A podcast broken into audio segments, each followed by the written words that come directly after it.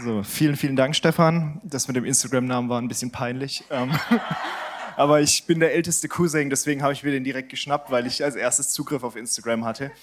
Ähm, genau, bevor ich starte, möchte ich ganz kurz beten. Jesus, ich danke dir für diesen Abend. Ich danke dir dafür, dass du hier bist und ich danke dir dafür, dass du jetzt zu jedem Einzelnen hier im Raum sprechen möchtest, dass du zu mir sprechen möchtest, dass du zu den Leuten im Livestream sprechen möchtest. Jesus, ich danke dir dafür, dass du derselbe bist, gestern, heute und in alle Ewigkeit. Und zu deiner Ehre soll das alles hier heute Abend sein. Amen. Ja, ähm, bevor ich mit meiner Predigt beginne, ähm, möchte ich euch von meinem Urlaub erzählen. Und zwar, ich war mit Lara im Urlaub ähm, und wir waren in Dublin. Und wir standen vor einer Kirche. Da kann jetzt das erste Bild kommen. Genau, das ist die Kirche, vor der wir standen. Sehr, sehr schön und äh, wie ich es vermutet habe, auf dem Beamer sieht man es sehr schlecht. Aber wenn ihr in den vorderen Reihen sitzt, dann guckt mal ganz unten rechts. Da ist so was ganz Verschwommenes. Ähm, und das ist eine Bank mit einem Bettler drauf. Und äh, damit man es ein bisschen besser erkennt, habe ich noch ein zweites Bild mitgebracht. So sieht der Mann dann aus. Und wie jetzt vielleicht schon einige von euch erkennen, ist es eine Statue und ist nicht wirklich äh, ein Bettler, der dort liegt. Und jetzt gehen wir noch mal eins näher ran und dann sieht man in dieser Statue die Wundmale. Und das erinnert uns natürlich an Jesus Christus. Und ich fand das sehr, sehr eindrücklich, als wir da standen vor dieser Kirche mit diesem Bettler mit den Wundmalen Jesu. Und den längeren Christen von euch, also die schon länger gläubig sind, denen kommt wahrscheinlich schon der ein oder andere Bibelvers so in den Kopf, was könnte dazu passen. Und ähm, meine Predigt heute heißt Der Bettler vor der Kirche. Und was ich so absurd fand an der ganzen Geschichte ist, dass die Kirche, hinter der diese Skulptur steht, 10 Euro Eintritt verlangt, wenn du rein willst. Also jeder, der in dieser Situation ist, kann diese Kirche nicht betreten. Ähm, und warum zeige ich das? Weil ich mit euch heute über unsere Verantwortung als Christen sprechen möchte und über unsere soziale Verantwortung. Und ich weiß, damit löse ich nicht nur Freudengefühle bei jedem von euch aus. Und vielleicht gibt es auch den einen oder anderen, der im Livestream sitzt und sagt, jetzt knipse ich aus. Ähm, aber ich möchte euch einladen, ähm, dass ihr nicht abschaltet. Hier drinnen habt ihr keine Chance. Ihr, müsst durchhalten. Und ich glaube, dass Gott heute Abend in dein und in mein Herz sprechen möchte, weil ich heute Abend nicht nur zu euch predige, sondern auch zu mir selbst und äh, ich selbst nicht derjenige bin, der alle Weisheit ergriffen hat und der alles perfekt macht. Aber ich glaube, dass Gott Veränderungen schenken möchte, auch heute Abend. Und ich möchte mit euch ins Wort Gottes reinschauen. Ich möchte in Matthäus 25 reinschauen, in die Verse 31 bis 46. Wenn aber der Sohn des Menschen in seiner Herrlichkeit kommen wird und alle heiligen Engel mit ihm, dann wird er auf dem Thron seiner Herrlichkeit sitzen und vor ihm werden die Heidenvölker versammelt werden und sie, er wird sie voneinander scheiden, wie ein Hirte die Schafe von den Böcken scheidet. Und er wird die Schafe zu seiner Rechten stellen, die Böcke aber zu seiner Linken. Dann wird der König denen zu seiner Rechten sagen, Kommt her, ihr Gesegneten meines Vaters, und erbt das Reich, das ich euch bereitet das euch bereitet ist, seit Grundlegung der Welt. Denn ich bin hungrig gewesen und ihr habt mich gespeist. Ich bin durstig gewesen und ihr habt mir zu trinken gegeben. Ich bin ein Fremdling gewesen und ihr habt mich beherbergt. Ich bin ohne Kleidung gewesen und ihr habt mich bekleidet. Ich bin krank gewesen und ihr habt mich besucht. Ich bin gefangen gewesen und ihr seid zu mir gekommen. Dann werden ihm die Gerechten antworten und sagen, Herr, wann haben wir dich hungrig gesehen und haben dich gespeist oder durstig und haben dir zu trinken gegeben? Oder, ähm, sorry, ich bin kurz verrutscht. Wann haben wir dich als Fremdling gesehen und haben dich beherbergt oder ohne Kleidung und haben dich bekleidet? Wann haben wir dich krank gesehen oder im Gefängnis und sind zu dir gekommen? Und der König wird ihnen antworten und sagen, wahrlich, ich sage euch, was ihr einem dieser meiner geringsten Brüder getan habt, das habt ihr mir getan. Und dann wird er auch zu, denen zur Linken sagen, Geht hinweg von mir, ihr Verfluchten, in das ewige Feuer, das dem Teufel und seinen Engeln bereitet ist. Denn ich bin hungrig gewesen und ihr habt mich nicht gespeist. Ich bin durstig gewesen und ihr habt mir nichts zu trinken gegeben. Ich bin ein Fremdling gewesen und ihr habt mich nicht beherbergt, ohne Kleidung und ihr habt mich nicht bekleidet. Krank und gefangen und ihr habt mich nicht besucht. Dann werden auch sie ihm antworten und sagen, Herr, wann haben wir dich hungrig oder durstig oder als Fremdling oder ohne Kleidung oder krank oder gefangen gesehen und haben dir nicht gedient. Dann wird er ihnen antworten, wahrlich, ich sage euch, was ihr einem dieser Geringsten nicht getan habt, das habt ihr auch mir nicht getan. Und sie werden in die ewige Strafe hingehen, die Gerechten aber in das ewige Leben. Das ist ein ziemlich harter Bibeltext, den Jesus hier sagt. Und die Überschrift dazu ist oft das Weltgericht. Jetzt gibt es zwei Auslegungen davon. Die eine Auslegung sagt, ähm, dass dieses Gericht geschrieben ist für uns alle. Die anderen Ausleger sagen, dass dieses Gericht geschrieben ist für alle, die gestorben sind, ohne jemals eine Chance hatten, Jesus zu begegnen.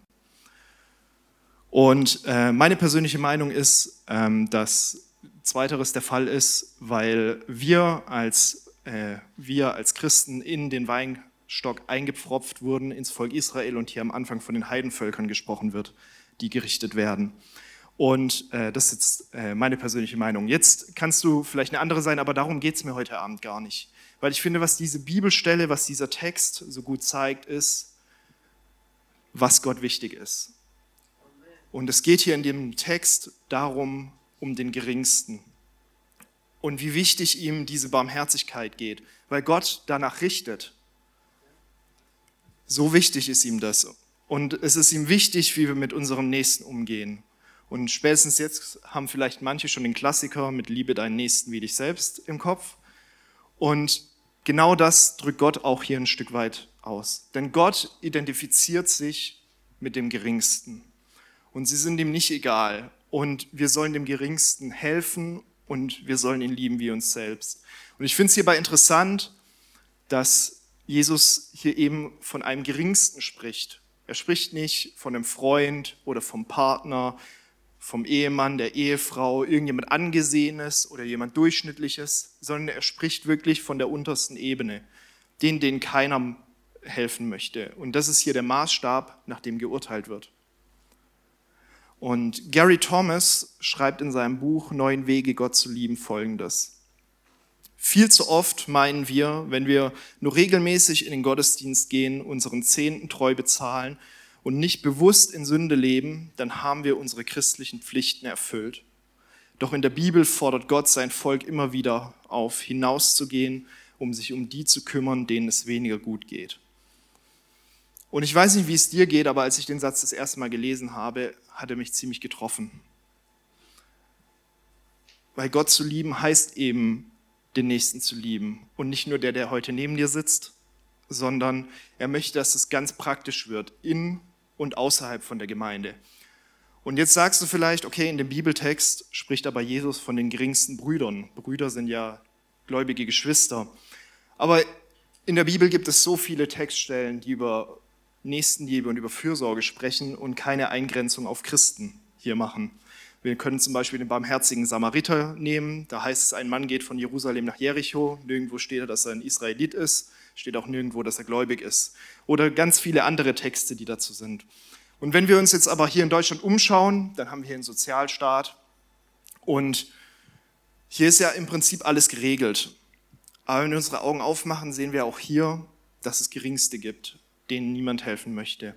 Und vielleicht kannst du oder kann ich auch zu Recht sagen, ja, die können sich doch eigentlich selber helfen. Die könnten doch Bürgergeld gibt's, Grundsicherung gibt's, du kriegst eine Wohnung gestellt. Also du brauchst nicht obdachlos sein. Warum sollte man denen helfen? Und wenn man seine Steuern seine Sozialabgaben äh, zahlt, dann hat man ja eigentlich seinen Beitrag geleistet, weil den Rest kann ja der in Anspruch nehmen. Der hat es ja eigentlich nicht verdient, dass man hilft. Aber Gott unterscheidet nicht zwischen verdient oder unverdient. Im, wenn wir Vers 40 lesen, in Vers 40 sagt es, und der König wird ihnen antworten, wahrlich, ich sage euch, was ihr einem dieser meiner geringsten Brüder getan habt, das hätte mir getan. Dort steht nicht, dass er es verdient hatte, dass er nicht drogensüchtig war, dass er unverschuldet in die Lage gekommen ist. Darum geht es gar nicht. Und wenn wir auf andere Stellen in der Bibel schauen, dann schreibt Gott auch nirgendwo Verdienstkriterien auf, nachdem jemand Hilfe verdient hat oder nicht verdient hat. Und das größte Beispiel dafür ist, dass wir selbst auch aus Gnade errettet worden sind. Keiner von uns hat es verdient, dass Jesus für uns ans Kreuz geht. Niemand. Wir sind komplett aus Gnade errettet. Und als wir in dieser Situation, in der wir sind, Hilfe gebraucht haben, war er da. Und genauso möchte er, dass wir das weitergeben. Und wenn wir mal vor Gott stehen und Gott fragt uns, hey, warum hast du deinem Nächsten denn hier nicht geholfen, dem Geringsten? Und wir sagen, ja, ich dachte, er hat es nicht verdient. Ich weiß nicht, ob es eine gute Antwort ist. Ich weiß, es ist ein bisschen überspitzt hier formuliert jetzt gerade. Aber ein Kern ist da schon, schon mit dabei. Gott macht nämlich keine Unterschiede, ob jemand was verdient oder was nicht verdient. Gott möchte, dass wir unseren Nächsten lieben, gemäß 1. Korinther 13. Und für diejenigen, die jetzt vielleicht nicht wissen, worauf ich anspiele, das Kapitel ist es wert, es zu lesen, weil das ist Gottes Vorstellung davon, wie wir einander lieben sollen. Und 1. Korinther 13 ist nicht die Liebe, die nachfragt, ob man Sozialhilfe bekommt oder nicht, sondern es ist eine verschenkende Liebe. Und Gott möchte dich und möchte mich gebrauchen, dass wir in dieser Welt helfen können, dass wir in dieser Welt ein Stück Gerechtigkeit herstellen können. Das ist ein Auftrag, den Gott uns gegeben hat, dass wir den Schwachen helfen. Wenn wir ins Alte Testament schauen, sehen wir, wie die Propheten das Volk Israel immer wieder anklagen. Zum einen für ihren Götzendienst und zum anderen für die Vernachlässigung der Armen, dafür, dass sie den Schwachen nicht helfen, dafür, dass sie denen nicht Recht verschaffen, weil sie es sich selber nicht leisten können. Und wir beten oft, dass Gottes Reich kommen soll, dass sein Wille geschehen soll. Das sind Sätze drei und vier im Vater unser. Und Gottes Reich heißt nicht Ungerechtigkeit und Armut. Gottes Reich heißt Überfluss und Segen. Und wenn wir schauen, was der Bund zwischen Abraham und Gott war, war der Bund, ich möchte dich zum Segen machen für dich und für alle Nationen. Das war die ursprüngliche Verheißung für das Volk Israel. Das Volk Israel sollte nicht nur ein Segen für sich sein, sondern für alle Nationen. Wenn wir schauen, wie das Volk Israel unter Salomo gelebt hat, dann sehen wir ein Volk, wo die Mächtigen der Erde gekommen sind, um zu schauen, was ist das für ein König, was ist das für ein Reich. Und Gottes Vision war, dass sie das adaptieren und dadurch selbst einen Segen abbekommen. Und es war trotzdem nur ein Hauch von dem, was sich Gott gewünscht hat. Und genauso sind wir Christen heute nicht nur, dass der Segen auf uns kommt, ich mich meiner mir, sondern der Segen soll von uns ausgehen in die Nationen. Und wenn wir schauen, was die ersten Christen, die Urgemeinde gemacht hat, dann war sie ein Segen für die Bevölkerung. Es steht, sie waren angesehen im Volk, weil sie den Armen gedient haben. Und wir leben in einem der reichsten Länder der Erde. Und vielleicht glauben wir auch, dass wir es ein Stück weit verdient haben. Aber selbst wenn nicht, sind wir Gott auf jeden Fall sehr dankbar dafür. Also ich bin Gott sehr dankbar dafür. Aber manchmal übersehen wir oder sehr oft übersehen wir, dass uns Gott vielleicht auch hierher gestellt hat, damit wir denen helfen, die nicht zu den Reichsten gehören. Damit wir einen Ausgleich schaffen. Und David Platt hat in seinem Buch Keine Kompromisse Folgendes geschrieben. Bis vor 150 Jahren konnte man legal Sklaven besitzen. Wie konnten Christen, die vermeintlich an das Evangelium glaubten, so einfach die Versklavung anderer Menschen für richtig erklären? Das ist ziemlich hart. Das ist eigentlich unvorstellbar. Aber die Frage, die er dann gestellt hat, ist, was würden Christen in 150 Jahren vielleicht über uns heute sagen? Vielleicht stell dir vor, im Jahr 2022 haben Christen Kinderarbeit und Lohnausbeutung in armen Ländern unterstützt, damit sie ihre Kleidung so günstig wie möglich bekommen können, um der Mode nachzufolgen. Stell dir vor, 2022 war es für Christen normal, alle Bettler in der Stadt zu ignorieren, weil sie es nicht verdient haben oder weil das Geld vielleicht schlecht investiert wäre. Stell dir vor, Christen haben 2022 Eintritt für Kirchen genommen Stell dir vor, Christen haben 2022 Gebäude gebaut für Millionen, um sich da zu versammeln, während woanders Menschen verhungert sind. Und es eigentlich leicht gewesen wäre, über die Globalisierung da den Hunger zu stillen. Wir wissen nicht, was Christen in 150 Jahren sagen. Vielleicht ist es in 150 Jahren auch ganz anders. Das ist jetzt reine Fiktion. Aber vor 150 Jahren, als die Sklavenhaltung normal war, gab es einen Mann, der dagegen angekämpft hat. Der Mann heißt John Woolman. Und John Woolman war ein Quäker. Ich weiß nicht, ob Quäker euch was sagt. Das ist eine christliche Gruppierung gewesen. Und er hat damals dafür gekämpft, dass Sklavenhaltung ein Ende hat. Und der hat es erreicht, dass die komplette Gruppierung sich als erste Gruppe gegen Sklavenhaltung entschieden hat, bevor es überhaupt Regierungen oder dann die Nordstaaten gemacht haben. Und John Woolman war so radikal, dass er kein Kleidungsstück getragen hat, was ein Sklave produziert hat, dass er kein Haus betreten hat, in dem ein Sklave war, dass er kein Essen angenommen hat, was von einem Sklaven gekocht wurde. Und die Quäker haben damals eine Versammlung gemacht, in der sie dann abgestimmt haben, ob sie dem das nicht mehr machen wollen und haben dann aufgesetzt, dass jeder, der Sklaven besitzt, seine Sklaven freilassen muss und den Lohn, den sie eigentlich bekommen hätten, zahlen müssen. Die Leute, die ihre Sklaven freigelassen haben, waren danach pleite teilweise, weil sie hatten das Geld nicht. Die Frage ist, was ist es uns wert? welche Kosten sind wir bereit zu tragen? Und verstehe mich nicht falsch, ich bin hier nicht der Heilige, also wir sind alle Heilige in Christus, aber ich bin jetzt hier nicht derjenige, der alles perfekt macht. Meine Jeans kommt aus Pakistan und mein Hemd hier aus Bangladesch. Ähm, und ich predige genauso zu mir, wie ich zu euch predige. Aber nur weil alles bisher so läuft und normal ist, müssen wir auch nicht immer sagen, okay, das ist halt jetzt normal. Denn vor 150 Jahren war es normal, dass jeder seine Sklaven besitzt. Und du warst barmherzig, wenn du ihnen zu Weihnachten extra Hähnchenschenkel gegeben hast. Ja. Und was mir ganz wichtig ist bei der ganzen Sache ist, wir können nicht geliebter, erretteter, besser sein bei Gott, wenn wir jetzt unser Leben komplett umkrempeln, alles Geld in den Arm geben oder sonst irgendwie. Weil Gott liebt uns und er hat uns errettet und Taten werden uns nicht erretten, sondern wir sind aus Glauben und aus Gnade gerettet. Aber was auch wahr ist, ist, dass unsere Glauben nicht nur ein Lippenbekenntnis sein sollte, sondern dass unsere Taten dem entsprechen sollten und dass wir Jesu Worte ernst nehmen sollten, wenn Jesus sagt, wir sollen demgemäß leben. Außerdem sollte Hilfe für die Schwachen kein Selbstzweck sein. Wir sollten nicht deswegen helfen, weil wir uns gut fühlen. Das ist immer ein schöner Nebeneffekt, dass man sich dann gut fühlt, wenn man was getan hat. Ähm, oder vielleicht auch glauben, ich muss, jetzt mir, ich muss jetzt ein Gesetz erfüllen hier, deswegen muss ich jetzt helfen. Weil wir sind frei vom Gesetz und wir stehen unter der Gnade. Und ich möchte jetzt hier auch nicht predigen, damit möglichst viel Missionsgesellschaften oder wohltätige Organisationen dann Gelder bekommen oder sonst irgendwie und jetzt auch nicht das schlechte Gewissen erzeugen, ähm, sondern der Heilige Geist ist derjenige, der uns in alle Wahrheit leitet. Und der Heilige Geist ist derjenige, der jetzt vielleicht gerade aber auch zu dir spricht und dir sagt, okay, vielleicht kannst du was anderes machen. Und wenn du jetzt rausgehst und aus der Motivation, ich muss ein Gesetz erfüllen, jetzt jedem Bettler 10 Euro gibst, dann ist es schön für den Bettler, aber das Gesetz ist Unsinn und es ist nicht die richtige Motivation. Es ist eine leere Geste.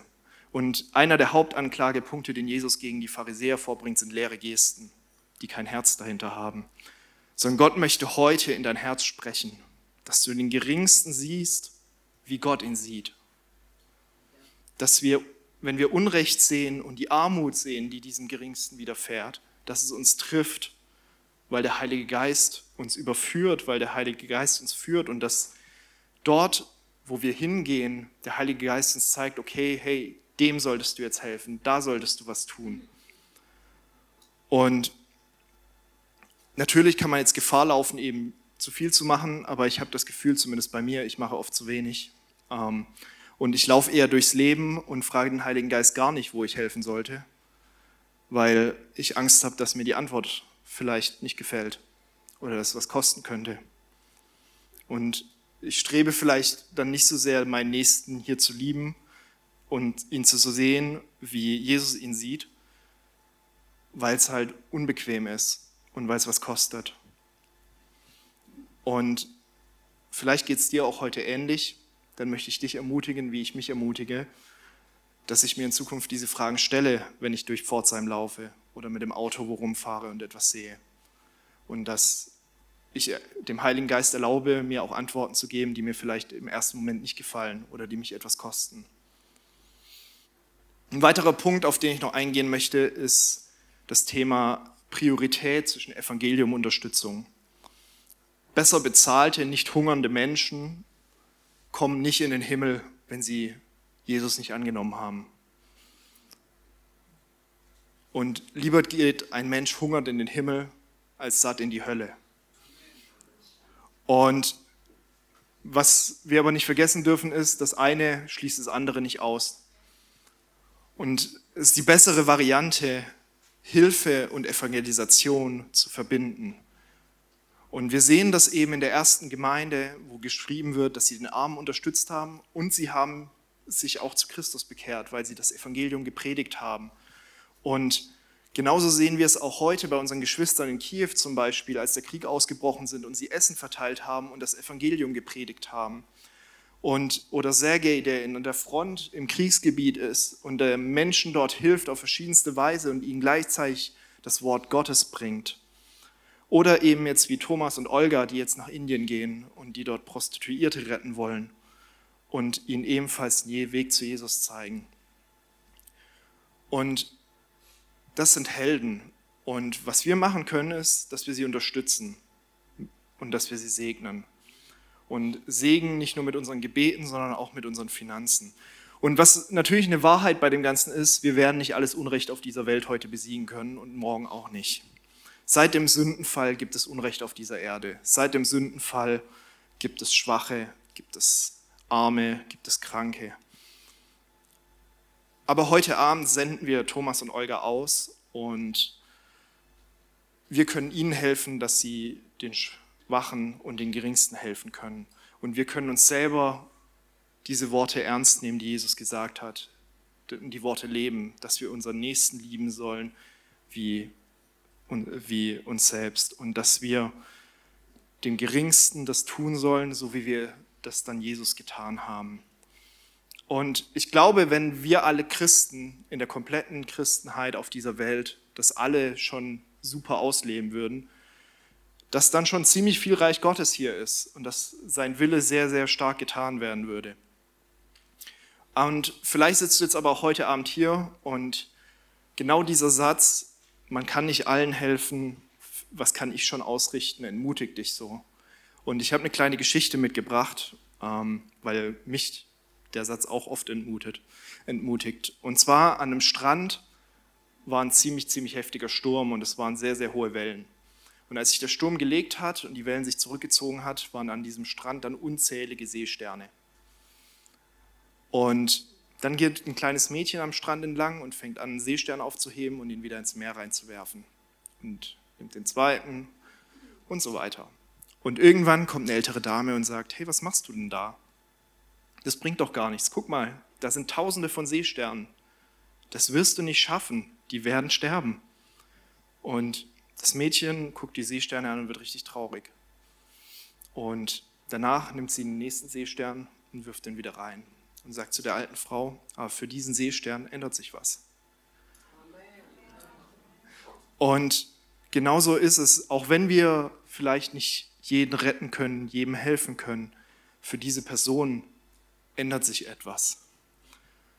Und Gott sieht die kleinste Tat am geringsten. Und Gott geht es um den geringsten. Gott geht es jetzt nicht darum, dass wir helfen sollen und dadurch werden wir besser oder sonst irgendwie, sondern Gott möchte, dass dem Armen geholfen wird, um des Armen willen, wegen dem Armen und nicht wegen seiner selbst, nicht wegen Gott. Und wenn du dem Nächsten hilfst, wenn du dem Geringsten hilfst, veränderst du das eine Leben, auch wenn du nicht alle retten kannst. Für diese Person, der du geholfen hast, ändert sich was. Diese Person bekommt eine Begegnung mit dir und eine Begegnung mit Jesus, dem Barmherzigen. Und wir, wir denken auch manchmal, was können wir jetzt als einzelne Person schon ausrichten? Was kann ich schon machen? Aber was wir auch sehen ist, dass die Bibel voll von Geschichten ist von Personen, die das dachten. Wenn wir gucken, Mose hat mit Gott diskutiert und vermutlich nicht, weil er so selbstbewusst war, sondern so wie man rausliest, weil er sich auch dachte, was kann ich schon machen? Aber was konnte Gott durch ihn tun? Die meisten Männer und Frauen Gottes hatten keine guten Voraussetzungen. Mose hatte vielleicht noch relativ gute, ähm, aber es gibt noch genügend andere. Gideon zum Beispiel hatte sehr, sehr schlechte Voraussetzungen, so ziemlich der unangesehenste überhaupt. Und die Bereitschaft allein reicht aus, damit was passiert. Und heute beginnt dann für Thomas und Olga die Aussendung. Und ich bin gespannt, was Gott mit dieser Bereitschaft tut, die sie heute gegeben haben und die sie geben, weil Gott dadurch wirken wird. Und genauso möchte Gott dich gebrauchen. Und die Frage ist einfach nur die, ob du das auch möchtest. Das Lobpreisteam darf nach vorne kommen. Und ob du auch bereit bist, etwas zu opfern. Gott möchte dein Herz heute bewegen und mein Herz bewegen, dass wir sensibel dafür sind, wer der Geringste ist, dem wir helfen sollen und dem wir helfen können. Und ich möchte euch einfach einladen, wir spielen jetzt noch ein Lied oder das Lobpreisteam spielt ein Lied und dass ihr mit Gott ins Gespräch geht und euch traut, die Frage zu stellen, wo ist der Geringste, dem ich dienen soll, dem ich heute dienen soll, dem ich morgen dienen soll. Und dass das für euch ein tägliches Gebet wird. Und ich bin davon überzeugt, dass der Heilige Geist uns führen und leiten wird und dass wir unserem Auftrag gerecht werden dass wir unseren Nächsten lieben wie uns selbst, dass wir uns um den Geringsten kümmern, wo sich niemand kümmert. Ich bete zum Abschluss. Jesus, ich danke dir dafür, dass, dass du so gut bist. Ich danke dir dafür, dass du am Kreuz alles vollbracht hast, Jesus. Ich danke dir dafür, dass der Schwache in dir stark ist, dass der Arme in dir reich ist. Jesus, ich danke dir dafür, dass du uns so sehr gesegnet hast in diesem Land. Ich danke dir dafür, dass du uns so zum Segen gesetzt hast und dass wir ein Segen werden können für andere, dass wir unseren Berufung gerecht leben können, unseren Auftrag erfüllen können, Jesus, und dass wir denen helfen können, denen es vielleicht nicht so gut geht, Jesus. Ich danke dir dafür, dass du uns führst und leitest, dass du uns sensibel machst und dass du uns die Augen aufmachst, dass wir die Menschen auf der Straße so sehen, wie du sie siehst, Jesus, dass wir ihre Verlorenheit sehen und dass es uns nicht egal ist, sondern dass es uns bewegt und dass du das andere dazu tust, Jesus. Ich danke dir dafür, dass du derjenige bist, der heute Abend Veränderung schenken möchte. Amen.